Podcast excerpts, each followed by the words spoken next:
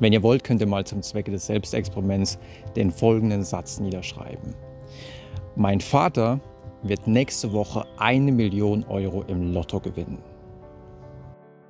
Auch wenn ihr es wahrscheinlich jetzt nicht gemacht habt, weil ihr keinen Stift zur Hand habt, habt ihr euch wahrscheinlich gedacht, ja, natürlich könnte ich das niederschreiben, ist überhaupt kein Problem. Ich schreibe das sogar gerne nieder, ja? das ist ja was Positives. Was wäre jedoch, wenn ich euch sagen würde, bitte schreibt mal den folgenden Satz nieder. Mein Vater wird nächste Woche sterben. Und ihr merkt wahrscheinlich schon so einen inneren Widerstand und sagt, nee, das schreibe ich nicht. Also da kann vieles passieren, aber das schreibe ich nicht nieder. Das ist viel zu gefährlich, sowas niederzuschreiben, sowas sollte man gar nicht erst denken. Aber stimmt das wirklich oder ist das einfach nur eine völlig überzogene Metakognition, also eine Überzeugung in Hinsicht auf unser Denken, also die Überzeugung, dass unser Denken eventuell gefährlich sein könnte. Manche Gedanken sollte man nicht haben, weil sie könnten ja in Realität umschlagen. Solche Gedanken sind mächtig und deswegen sollten wir uns hüten, solche Gedanken zu haben. Und im Grunde sollten wir sogar Angst vor solchen Gedanken haben.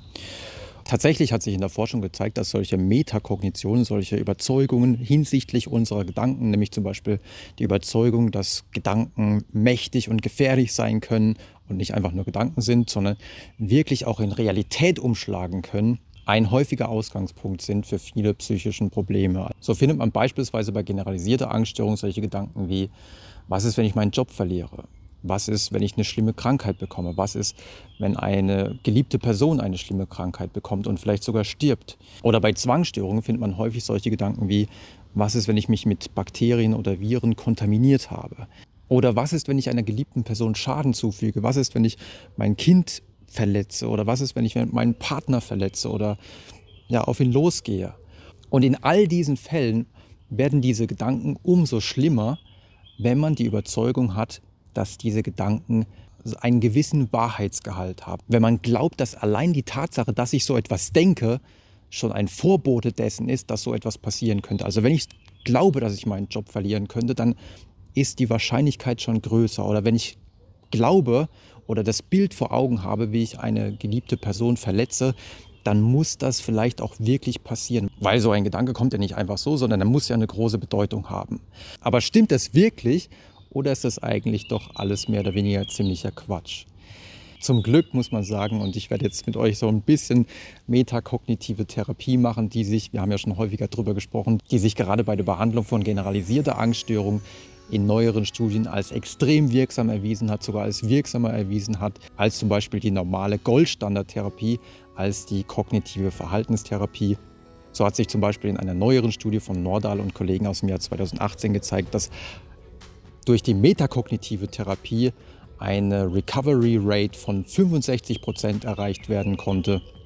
Also 65 Prozent konnten nach der Therapie als quasi geheilt angesehen werden. Also bei denen waren die Ängste so sehr zurückgegangen, dass man nicht mehr davon sprechen würde, dass sie die Diagnose generalisierte Angststörung bekommen hätten.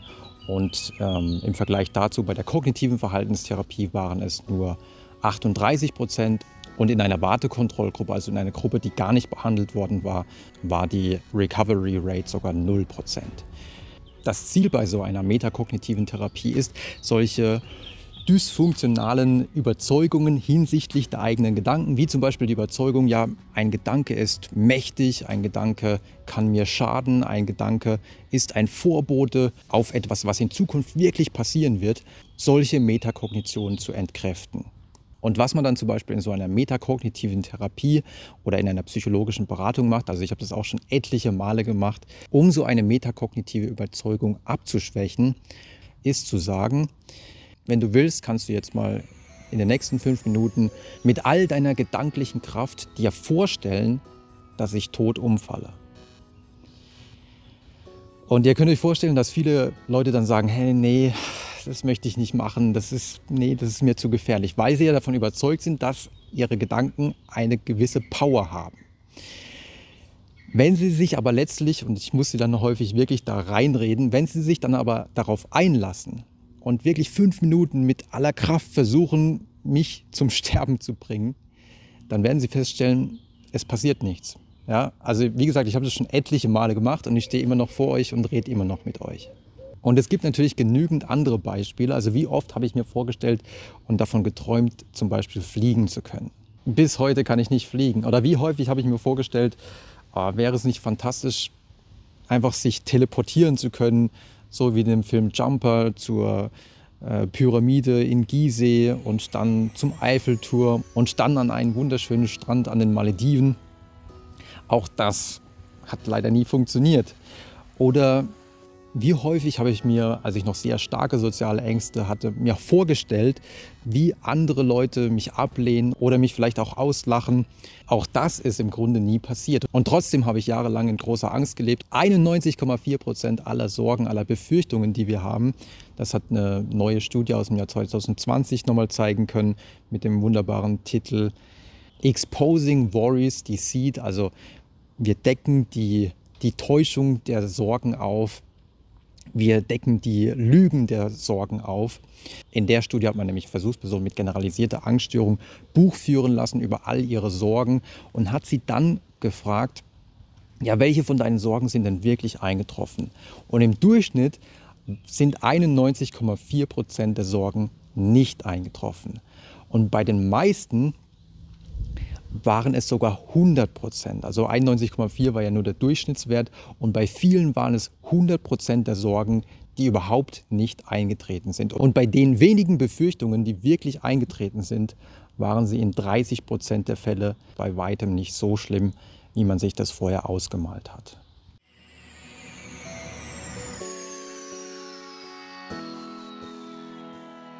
Was wäre also aus Sicht der metakognitiven Therapie ein guter Umgang mit solchen Sorgen? Zum einen sich von, natürlich vor Augen zu führen, dass sie nicht so mächtig sind. Gedanken sind keine Realitäten, Gedanken sind einfach nur Gedanken.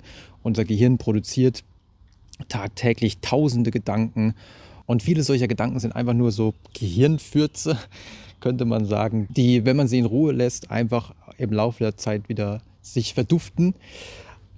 Sie werden nur dann problematisch, wenn wir zu sehr, also es ist wie mit so einem Schnakenstich, wenn wir den in Ruhe lassen, nach einiger Zeit spüren wir den nicht mehr. Aber wenn wir kratzen, wenn wir ruminieren, wenn wir immer wieder drüber nachdenken und dem viel Bedeutung zumessen, dann kann es natürlich sich entzünden, dann wird es immer mehr jucken und wir müssen uns immer mehr drum kümmern und dann wird, kann es wirklich problematisch werden. Also aus metakognitiver Sicht wäre daher die sogenannte Detached Mindfulness.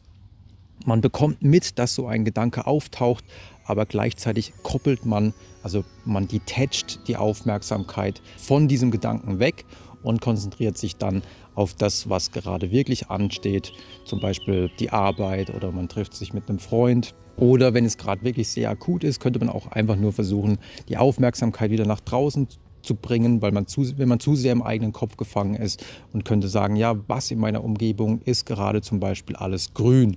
Und so hat man einen Aufmerksamkeitswechsel, einen sofortigen Aufmerksamkeitswechsel, der einem aus dem eigenen Kopf, aus dem eigenen Ruminieren rausholt und äh, einem auch zeigt, dass man den eigenen Aufmerksamkeitsfokus auch ohne Probleme wirklich selbst wechseln kann.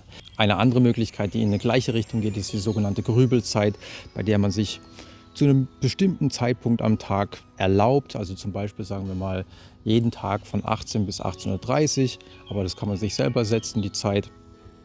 Und da erlaubt man sich zu grübeln. Ja, aber das bedeutet aber auch, dass man zu anderen Zeitpunkten, also wenn man jetzt morgens um 10 Uhr so einen Gedanken hat, wie, oh, was ist, wenn ich meinen Job verliere und dann Gefahr läuft, da in die Ruminierungsfalle reinzufallen, dass man in dem Moment dann die Aufmerksamkeit davon abkoppelt und sagt, nee, da kümmere ich mich heute Abend um 18.30 Uhr drum. Da ist dann die Zeit, da darf ich mir Sorgen machen.